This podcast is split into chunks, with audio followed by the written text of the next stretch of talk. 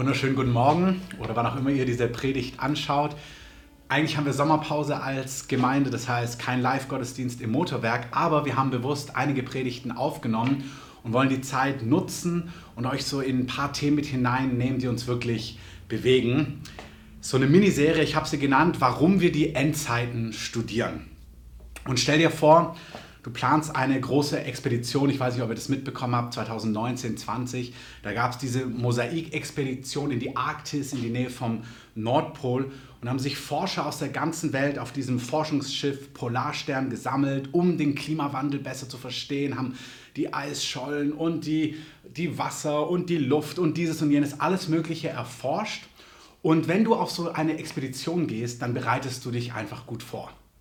Da stolperst du nicht einfach rein. Ähm, das passiert nicht einfach zufällig, sondern da ist ein ganz klarer Plan dahinter. Da ist eine ganz klare Vision dahinter, eine ganz klare Mission. Ähm, du weißt genau, was du möchtest. Du weißt genau, was du herausfinden möchtest. Du machst dir Gedanken, wie das geschehen kann. Welche Instrumente brauchst du dafür? Welche Experten braucht es dafür? Welchen Zeitrahmen? Wie viel Geld kostet das? Wann ist die beste Jahreszeit? Und so weiter und so fort. Das haben diese Forscher gemacht, sind da Richtung Nordpol gefahren, haben sich einfrieren lassen, sind ein Jahr lang mitgedriftet und haben eben ihre Mission ganz konkret umgesetzt. Und bei so einer Mission, da gibt es nicht nur Möglichkeiten und Chancen und Dinge, die man eben rausfinden kann, sondern da gibt es eben auch Herausforderungen und Gefahren, da gibt es Schwierigkeiten, da gibt es Dinge, die schiefgehen können. Und auch damit muss man sich auseinandersetzen. Das kann man nicht irgendwie ignorieren und ist auch nicht so ein nettes Add-on, sondern wenn die Mission gelingen soll, dann muss man sich auch mit den Dingen beschäftigen, die schief laufen können, ähm, die dagegen stehen, ähm, wo Gefahren sind und so weiter und so fort. Im Fall dieser Expedition, da gibt es keine wirklichen Widersacher oder keine wirklichen Feinde, also vielleicht natürliche Feinde, Umweltfaktoren oder wenn man, da gab es so eine Doku reingeguckt hat, gab es auch Eisbären, wo sie aufpassen mussten, einfach wilde Tiere. Aber bei dieser Expedition, da gab es keinen aktiven strategischen Widerstand oder einen ganz konkreten Feind. Aber, und hier ist der Brückenschlag, in unserem Leben, das Leben, was wir mit Gott leben, da gibt es auch beides. Da gibt es Gott, der einen Plan für uns hat, der eine Vision hat, der eine Mission hat, einen Auftrag für uns, für unser Leben, für unsere Familien, unsere Städte unsere Nationen, sogar die ganze Erde. Und es gibt Gott auf der einen Seite, der gute Gedanken hat und einen Plan hat, aber es gibt auch in unserem Fall, anders wie bei dieser Expedition, einen ganz konkreten Widersacher, einen Feind, einen, der strategisch gegen die Absichten und Pläne Gottes arbeitet. Und ihr seht, wenn man so diese Expedition mit unserem Leben vergleicht, manches gleicht sich. Es gibt eine Mission, es gibt einen Auftrag, es gibt Dinge zu tun, herauszufinden und so weiter und so fort. Und es gibt auch Gefahren, Fallen, Herausforderungen, Schwierigkeiten. Aber in unserem Fall, in unserem Leben, sind die nicht einfach nur natürlich und irgendwie zufällig oder einfach so von Umweltfaktoren bestimmt, sondern in unserem Fall, auch in unserem Leben mit Gott, gibt es einen ganz konkreten, realen Feind und Widersacher. Und die Bibel sagt, dass wir uns dessen bewusst sein sollen und auch seine Strategien und seine Schemen, ähm, die sollen uns nicht unbekannt sein.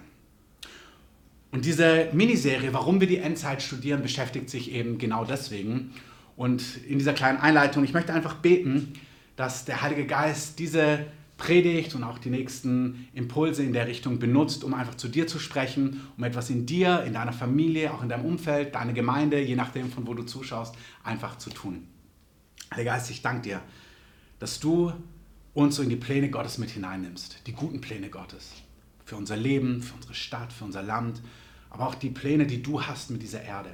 Und ich danke dir, dass du der Sieger bist. Du hast triumphiert, du hast die Mächte der Finsternis öffentlich zur Schau gestellt, du hast Sieg gehalten. Jesus, du bist der Name über allen Namen. Du hast alle Kraft, alle Gewalt, alle Vollmacht ist dir gegeben im Himmel und auf der Erde. Du bist erhoben über allem, was es gibt, im Himmel, auf der Erde und unter der Erde. Und gleichzeitig sagst du, dass es einen Widersacher gibt, einen Dieb, der versucht zu stehlen, zu rauben, zu schlachten und dass wir um diese Dinge Bescheid wissen sollen. Und ich bete, Heiliger Geist, dass du einfach diese Inputs gebrauchst, um zu unseren Herzen zu sprechen, um uns zu ermutigen, um uns wirklich Leidenschaft zu geben, aber auch um unsere Augen zu öffnen und uns wach zu machen. Ich bete für eine klare Sicht heute, aber auch in den nächsten Wochen und Monaten und dass einfach Erkenntnis zunimmt, auch in diesem Themenbereich. Das bete ich in deinem wunderbaren Namen, Jesus. Amen. Gut, weiß nicht, wo ihr seid, ob ihr von Berlin aus zuschaut oder irgendwo in Deutschland oder im Urlaub, ob ihr im Auto sitzt oder am Strand oder wo auch immer. Aber wir gehen jetzt einfach in diese Thematik hinein. Die Einleitung habt ihr gehört. Wir wissen um die guten Dinge, was Gott so alles mit uns vorhat. Und ich möchte es mal ganz schlicht irgendwie ähm, beschreiben. Johannes 10, Vers 10, da sagt Jesus von sich, ich bin gekommen, damit sie, also alle, die zu ihm gehören, Leben haben und es in Überfluss haben. Das ist der Plan Gottes. Gott will, dass du Leben hast und nicht irgendwie nur eine Existenz, sondern wirklich Leben und Lebensqualität im Überfluss. Im 1. Timotheus lesen wir auch von, ähm, von Paulus, weil er sagt, der Wille Gottes ist, dass alle Menschen errettet werden. 1. Timotheus 2, Vers 3. Er möchte, dass alle Menschen gerettet werden und zur Erkenntnis der Wahrheit kommen. Also Gott möchte, dass Menschen gerettet werden. Er möchte, dass sie ein Leben haben in Überfluss. Und wenn wir weiterlesen, ähm, beziehungsweise weiterlesen, indem wir auch zurückblicken, so schon die alten Propheten. Der alte Prophet Daniel hat schon Folgendes gesagt in Daniel 7, Vers 13.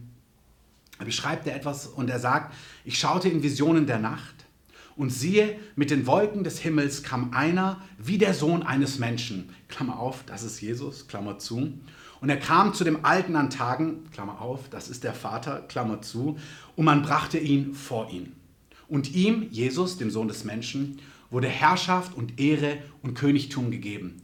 Und alle Völker, Nationen und Sprachen dienten ihm.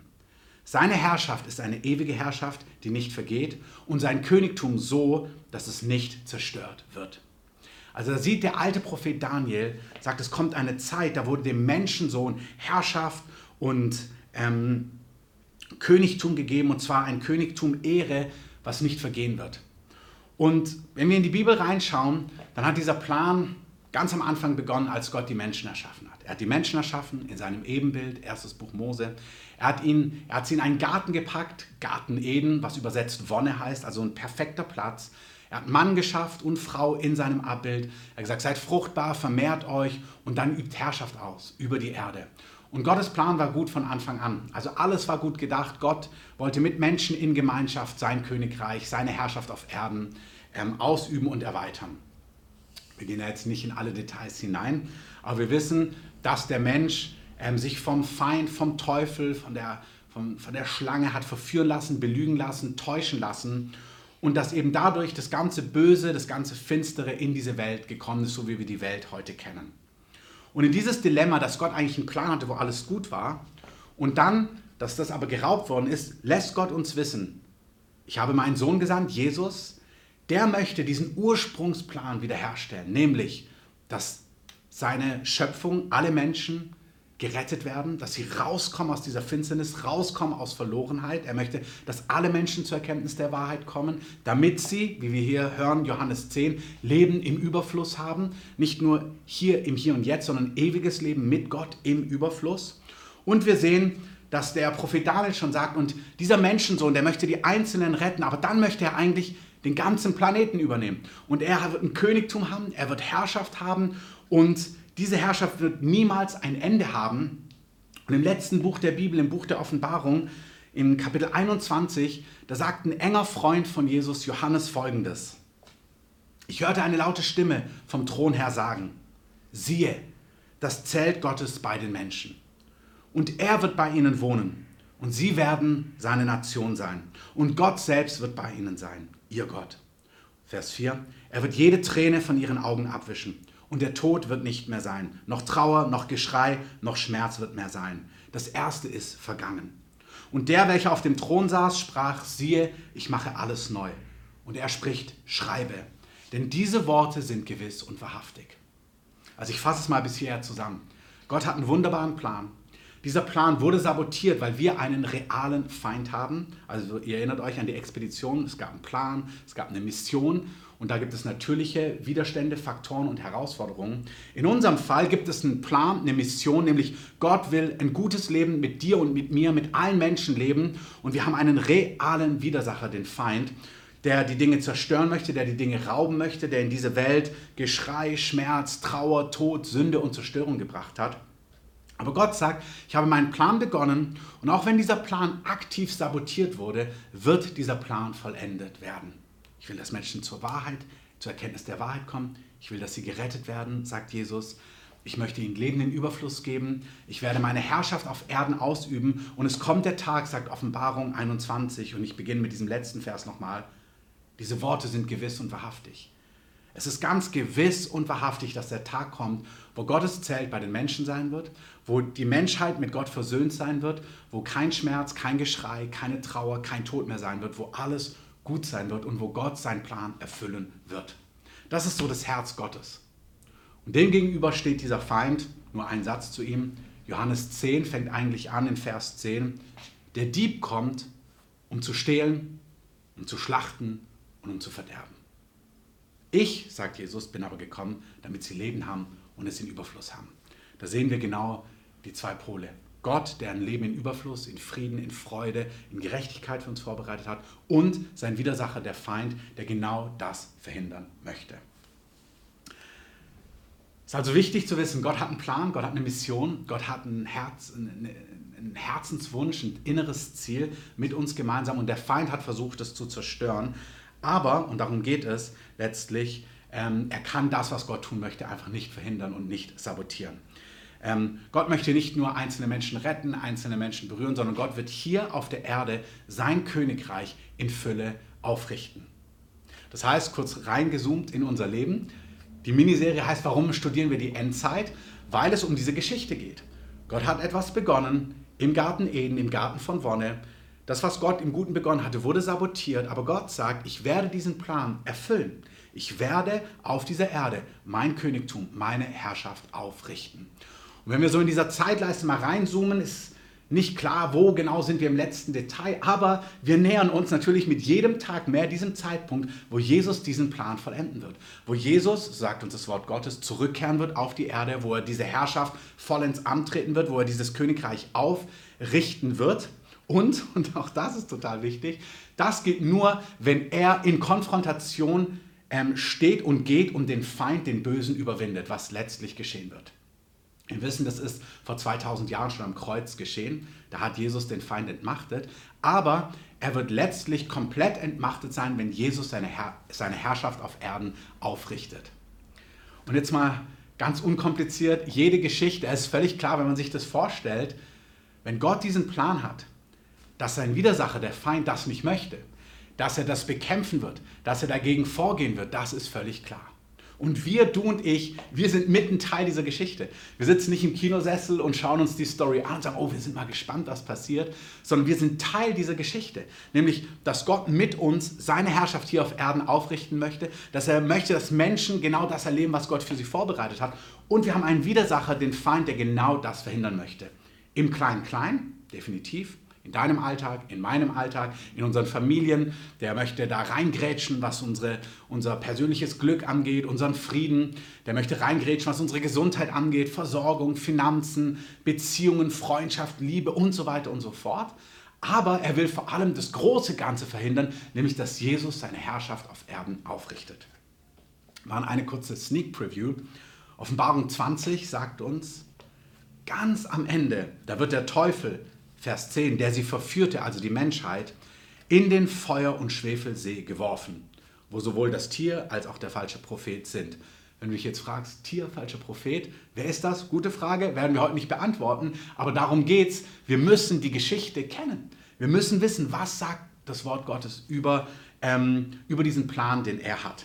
Also wir sehen, am Ende wird der Teufel, der sie verführte, in den Feuer- und Schwefelsee geworfen wo schon das Tier und der falsche Prophet sind. Und sie werden Tag und Nacht gepeinigt werden von Ewigkeit zu Ewigkeit. Also Gott gewinnt, der Feind kennt das Buch, er weiß, wow, ich werde verlieren, ähm, Jesus wird triumphieren, aber er gibt sich nicht geschlagen, sondern er setzt alles daran, um diesen Plan Gottes zu sabotieren und in jeder Geschichte, wenn man sich das vorstellt, jeder Showdown, wenn sich umso näher dieser Tag kommt und mit jedem weiteren Tag auf dieser Erde kommt dieser Tag näher, ist völlig klar, dass sich die, ähm, der Konflikt zuspitzt, dass er immer intensiver wird, dass die Auseinandersetzungen immer mehr zunehmen. Und deswegen ist es total wichtig, dass wir die Endzeiten studieren, weil wenn wir unsere Mission, wenn wir unseren Auftrag, wenn wir den Wunsch Gottes umsetzen wollen, dann reicht es nicht nur, dass wir wissen, was will Gott tun, sondern wir müssen auch wissen, was will eigentlich der Feind tun, was versucht er und wie sind seine Strategien. Das, was ich eingangs gesagt hatte. wenn eine Expedition, eine Mission erfolgreich sein soll, musst du um die Gefahren, musst du um die Fallen, musst du um die Schwierigkeiten wissen. Und in unserem Fall nicht nur natürliche Widerstände, sondern einen Feind, der strategisch aktiv versucht, das zu verhindern, was Gott tut. Aus diesem Grund studieren wir die Endzeiten. Die Endzeiten in dem Sinn, diese Zeit, die sich zuspitzt vor dem Kommen von Jesus. Gucken wir uns das an. Ein zweiter Punkt ist, in der Bibel beschäftigen sich ungefähr 150 Kapitel mit den Dynamiken, mit den Verheißungen, mit den Herausforderungen und Gefahren quasi dieser Zeit, die das Kommen Jesu begleiten. Also in der Zeit, bevor Jesus zurückkehrt, in der Zeit davor gibt es verschiedene Dynamiken, es gibt Verheißungen, Zusagen, Versprechen, also gute Dinge, aber auch Herausforderungen und Gefahren. Und die Bibel möchte, dass wir über diese Dinge Bescheid wissen. Wir sollen da nicht irgendwie blauäugig sein oder kein, irgendwie keine Ahnung haben, sondern wir sollen wissen, was sagt denn das Wort Gottes dazu? Wie sieht es aus? Warum? Zum Teil habe ich das schon angedeutet, aber ich möchte es ein bisschen ergänzen. Wir sollen um die Dynamiken, die Zusagen, die Gefahren, die Herausforderungen Bescheid wissen. Erstens, damit wir mit Gott partnerschaftlich zusammenarbeiten können. Gott hat einen Plan. Gott möchte die Rückkehr seines Sohnes vorbereiten. Das ist so sicher wie das Amen in der Kirche. Und Gott möchte, dass wir zusammen mit ihm zusammenarbeiten. Wie arbeiten wir zusammen mit ihm? Auch hier alles nur angedeutet. Natürlich im Gebet. Das Reich Gottes die Absichten Gottes werden durch Gebet unter anderem umgesetzt. Das heißt, indem wir wissen, was Gott tun möchte, können wir im Gebet mit ihm übereinstimmen, durch in unserem Mandat als Könige und Priester ähm, die Dinge mit umsetzen, mit begleiten. Aber dann auch, indem wir sie bejahen. Glaube ist eine ganz große Kiste, dass wir sagen, ja, das, was Gott gesagt hat, das ist, was er vorhat. Wir glauben das. Und dann natürlich ganz konkret mit unseren Taten. Also unser Gebet, unser Glauben, unsere Taten ähm, ist ein Teil, wie wir mit Gott zusammenarbeiten, damit sein Plan, sein ultimativer Plan auch auf Erben geschehen kann. Mit ultimativ meine ich dann auch all das, was in seiner Rückkehr mündet.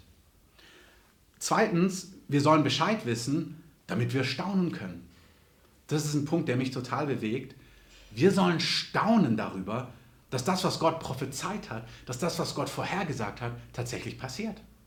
Das ist eine der faszinierendsten Dinge für mich, dass vor tausenden Jahren Prophetien aufgeschrieben wurden über das Volk Israel, dass sie vertrieben werden aus ihrem, aus ihrem Land, dass sie über die ganze Erde verteilt sein werden und dass dann ein Zeitpunkt kommen wird, wo er sie aus allen Nationen sammeln und nach Hause bringen wird. Und wir sehen vor unseren Augen, vor 70, 80 Jahren, 1948, wurde der Staat Israel gegründet, Jerusalem, all die Dinge geschehen vor unseren Augen. Wir sehen, wow, biblische Prophetie erfüllt sich tatsächlich. Es gibt weit mehr biblische Prophetie, die sich erfüllt.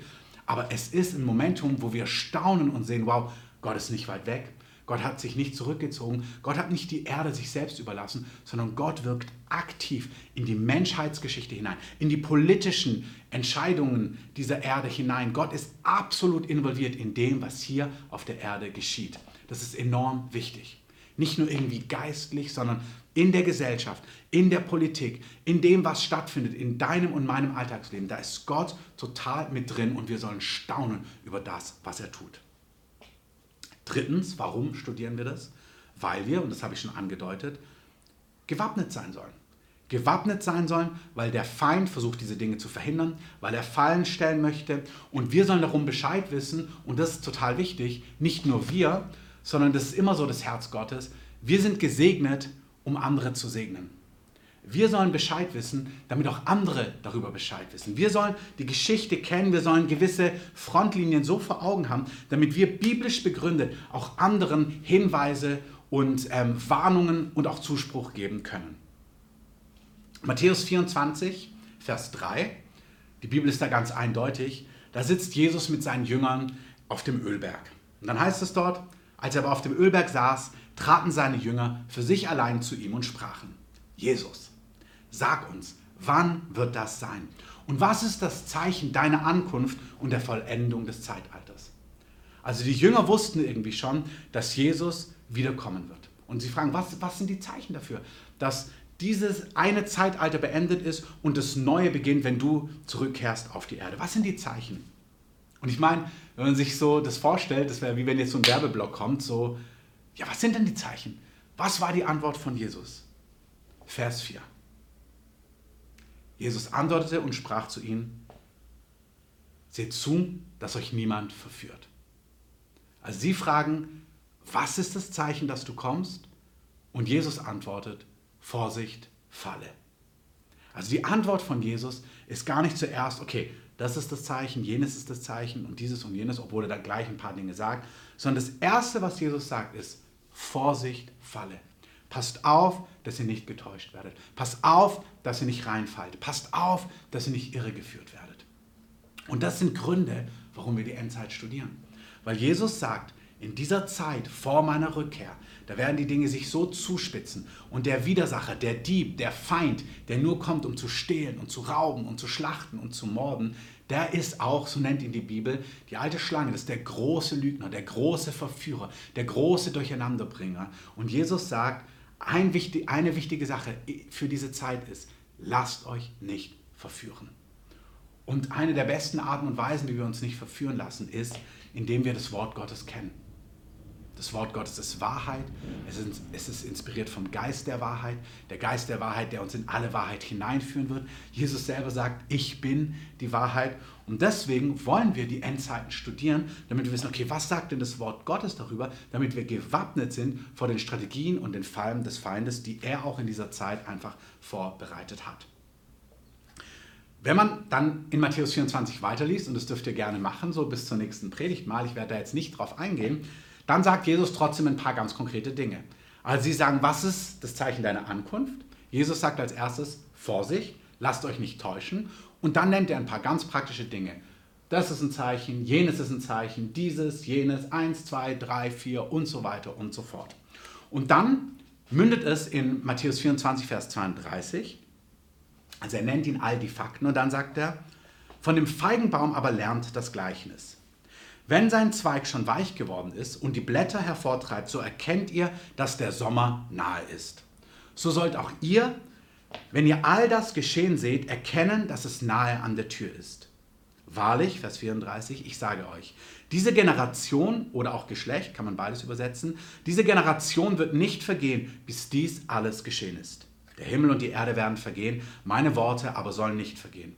Von jenem Tag aber und jener Stunde weiß niemand, auch nicht die Engel in den Himmeln, auch nicht der Sohn, sondern der Vater allein. Also Jesus, seine Jünger fragen ihn, was ist das Zeichen dafür, dass du zurückkehrst? Nochmal, die Rückkehr Jesu ist wichtig, weil dann all das kulminieren wird, was im Herzen des Vaters ist, nämlich eine Erde unter der Herrschaft von Gott, wo keine Trauer, kein Schmerz, kein Tod, keine Sünde, keine Ungerechtigkeit mehr sein wird, wo der Feind gebunden sein wird, wo er in den Feuersee letztlich ge geworfen wird, wo alles Böse aufhört. Das ist der Plan Gottes. Und die Jünger fragen, wann kommt dieser Tag? Und Jesus sagt, dieser Tag ist so real, er kommt, er ist so real im Herzen des Vaters. Aber auch der Feind will so real diesen Tag verhindern, natürlich, weil wer will schon in den Feuer- und Schwefelsee, dass er alles daran setzt, das zu verhindern. Deswegen sagt Jesus, Vorsicht, Falle. Das ist eins der wichtigen Dinge in dieser Zeit, wenn dieser Tag naht. Dann nennt er ganz konkrete Dinge, nach denen sie Ausschau halten sollen. Lest ihr euch gerne durch. Und dann sagt er ihnen aber ein, ein Gleichnis und sagt, hey, das ist total wichtig, versteht Folgendes ich habe euch jetzt all die Dinge genannt. Und dann sagt er, es ist wie in seinem Fall bei einem Feigenbaum, aber ich habe mir gedacht, weil ich bei uns gerade im Garten gießen war heute, bei unseren Himbeeren, die wachsen jetzt und du siehst schon, die sind so richtig grün, aber du siehst schon, das wird eine Himbeere. Und wenn du das siehst, dann weißt du, naja, vielleicht noch einen Monat, wenn du fleißig gießt, dann sind die reif und dann kannst du die essen. Und so sagt er, genauso einfach wie du einen Feigenbaum, wie du das beurteilen kannst, oder mein Himbeerstrauch, so sollt ihr das verstehen. Wenn all diese Dinge anfangen zu geschehen, und zwar in einer Generation, weil wenn ihr das durchlest, manches davon ist immer geschehen, aber manche von diesen Dingen, die sind noch nie geschehen, die fangen erst an zu geschehen oder haben vor einigen Jahrzehnten angefangen. Ähm, er sagt, wenn all das zusammenkommt in einer Generation, wenn diese Dinge kulminieren und man sie parallel zueinander ablaufen sieht, dann sollt ihr etwas erkennen, nämlich dass es nahe an der Tür ist. Beurteilt selber, lest es euch mal durch, wir werden es an anderer Stelle beschreiben, ob es nahe an der Tür ist. Er sagt dann, diese Generation wird nicht vergehen, bis alles geschehen ist. Das heißt, Jesus sagt, diese Dinge, die hier genannt werden, und nehmt eure Bibel, lest nach, wenn diese Dinge in einer Generation parallel, plus ein paar weitere außerhalb von Matthäus 24, wenn diese Dinge beginnen parallel zu geschehen, in einer Generation, nicht, ah ja, das eine ist schon vor hunderten Jahren passiert, das andere ist noch nicht da, sondern wenn alles so gleichzeitig immer und immer mehr geschieht, gleichzeitig, dann sollt ihr wissen, dass es nah an der Tür ist und die Generation, die das sieht, die wird nicht vergehen.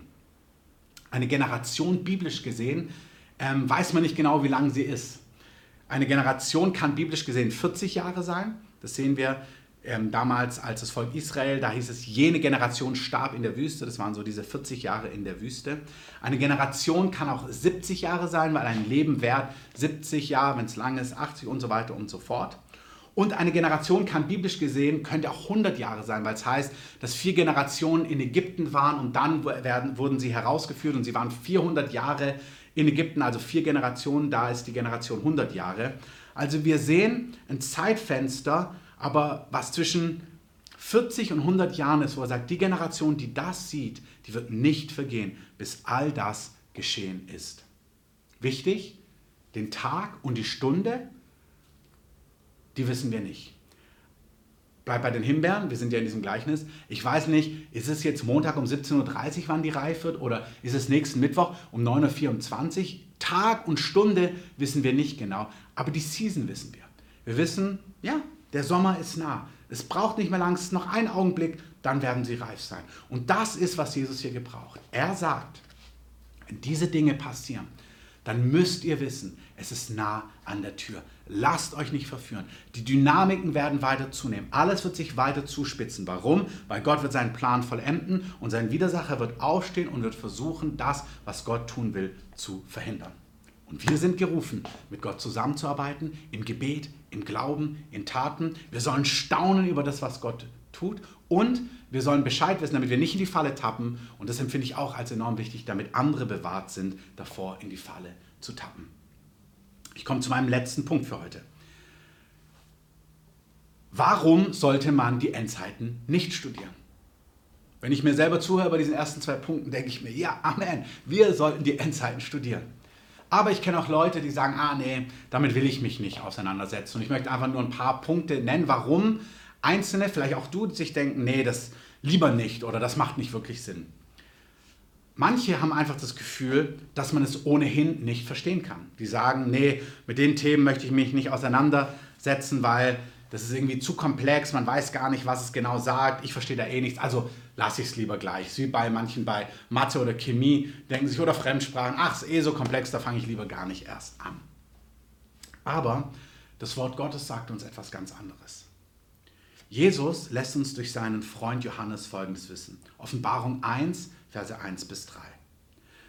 Es ist die Offenbarung Jesu Christi, die Gott ihm gab, um seinen Knechten zu zeigen, was bald geschehen muss. So fängt es an. Also das Buch der Offenbarung, übrigens, die meisten kennen so eher den Filmtitel Apokalypse, das ist es nämlich. Also diese Apokalypse ist eine Offenbarung. Etwas wird sichtbar. Im Deutschen ist es deutlicher zu verstehen. Etwas, was verborgen war, was nicht sichtbar war, wird jetzt sichtbar. Also das Buch der Offenbarung trägt schon in seinem Titel ähm, die Tatsache, was es bewirken soll, dass etwas offenbar wird, etwas wird erkennbar, etwas wird sichtbar, etwas wird nachvollziehbar, was davor verborgen war. Das heißt, das Argument, naja, man kann es eh nicht verstehen, ist alles verborgen, irgendwie mysteriös. Ich verstehe das. Wenn man das Buch liest, da gibt es Symbole und verschiedene Dinge. Aber der Zweck des Buches ist, dass wir etwas verstehen. Also das Buch beginnt mit, es ist die Offenbarung Jesu Christi, also die Offenbarung von Jesus, die Gott ihm, Jesus gab, um seinen Knechten, also dir und mir, zu zeigen, was bald geschehen muss. Ich sage es nochmal. Die Offenbarung ist die Offenbarung von Jesus, die Gott, Vater, Jesus gegeben hat. Ist auch interessant. Jesus, als er auf der Erde war, hat gesagt, ich weiß weder Tag noch Stunde. Der irdische Jesus, der gelebt hat dreieinhalb Jahre auf der Erde, der wusste manche Details nicht. Aber der auferstandene Jesus hat von seinem Vater Offenbarung bekommen, die Gott ihm, Jesus gab, um seinen Knechten zu zeigen, was bald geschehen muss. Und, dem, und indem er sie, Jesus, durch seinen Engel sandte, hat er sie seinem Knecht Johannes kundgetan. Also das ist die Linie. Gott der Vater gibt Offenbarung an Jesus und der sendet einen Engel, der es Johannes sagt, damit Johannes es uns sagen kann. Das ist das Buch der Offenbarung. Wir sollen Bescheid wissen, was bald geschehen muss. Er hat es seinem Knecht Johannes kundgetan, Vers 2, der das Wort Gottes und das Zeugnis von, Jesus, von Jesu Christi bezeugt hat. Vers 3, glückselig, das ist so ein altbackenes Wort, aber eigentlich heißt es einfach glücklich. Glücklich, der liest und der hört die Worte der Weissagen und bewahrt, was in ihr geschrieben ist, denn die Zeit ist nahe. Also das Buch der Offenbarung in seinen ersten drei Versen sagt uns, Gott wollte Jesus etwas zeigen. Jesus hat es, wollte es seinen Knechten zeigen. Und wir sind seine Knechte. Wir sind die, die zu ihm gehören.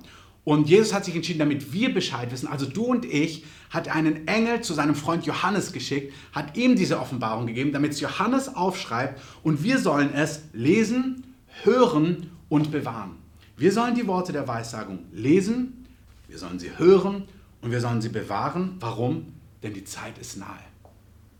Ich meine, das sind diese Gottzeitpunkte, das ist schon vor 2000 Jahren geschrieben. Wenn es da nah war, dann sind wir jetzt umso näher.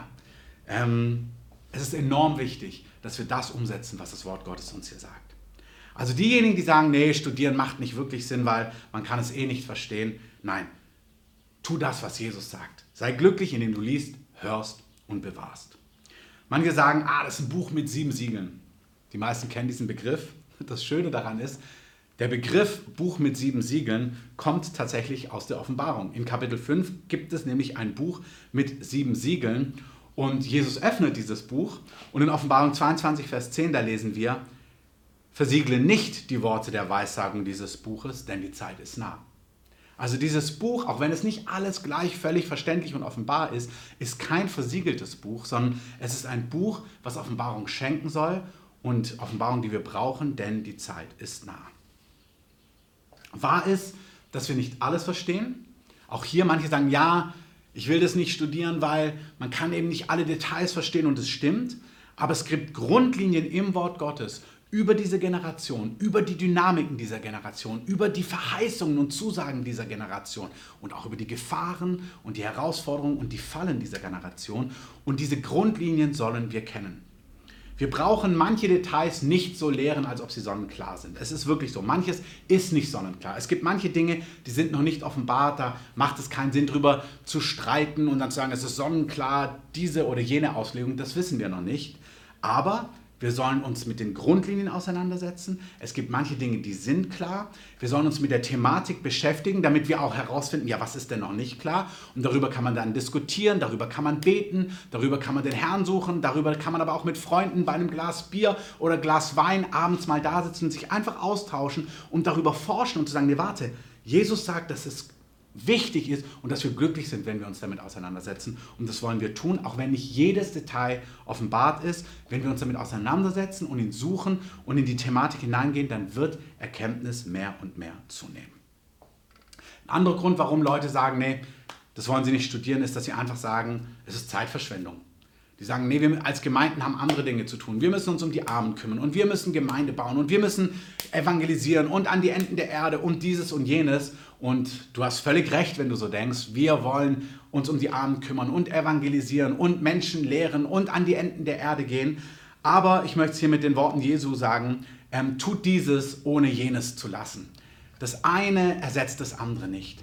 Wir sollen die Dinge tun, die ich gerade genannt habe, aber wir sollen auch über die Dinge Gottes, über seinen Plan, die herrlichen Dinge, aber auch die Fallen und die herausfordernden Sachen absolut Bescheid wissen und im Bild, um im Bild der Expedition zu bleiben, wir müssen, um auch die Herausforderungen, die Gefahren und die Fallen Bescheid wissen, damit wir unsere Mission erfolgreich beenden können.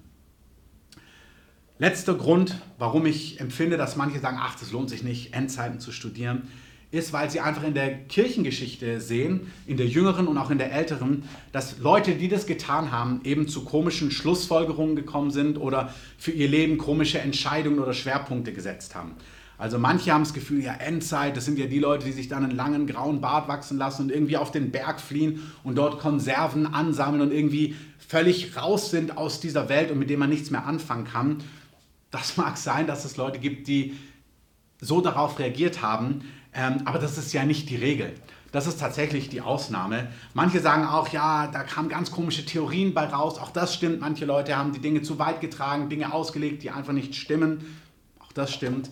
Und auch eine Sache, die man in der Kirchengeschichte oft gesehen hat, ist, dass Leute, die sich mit der Rückkehr Jesu, mit seiner Ankunft beschäftigt haben, oft ganz oft so, so eine Nabelschau geworden ist. Da ging es nur noch um uns, sind wir ready? Sind wir heilig genug? Sind wir fertig genug? Und sie haben die ganze Welt und all die anderen wichtigen Dinge vergessen, nämlich den Missionsbefehl, Gemeindegründung, dieses und jenes und haben sich nur noch auf sich selbst konzentriert, ob sie ready sind, wenn Jesus bald erscheint. Und ich verstehe das.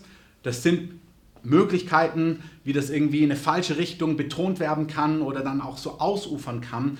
Aber ich glaube, wir dürfen nicht das Kind mit dem Bade ausschütten.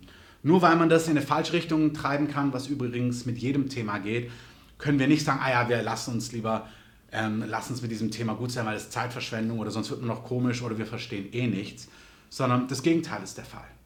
Wir müssen uns damit auseinandersetzen, weil wir gewappnet sein sollen, weil wir darum Bescheid wissen sollen, weil wir mit Gott zusammenarbeiten sollen, effektiv.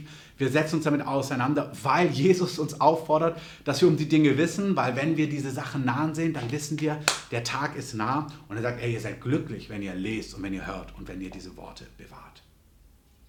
Der Prophet Daniel hat schon ganz früh gesagt, Daniel 12, Vers 4, dass eine Zeit kommt, da werden viele suchend umherschweifen und die Erkenntnis wird sich mehren.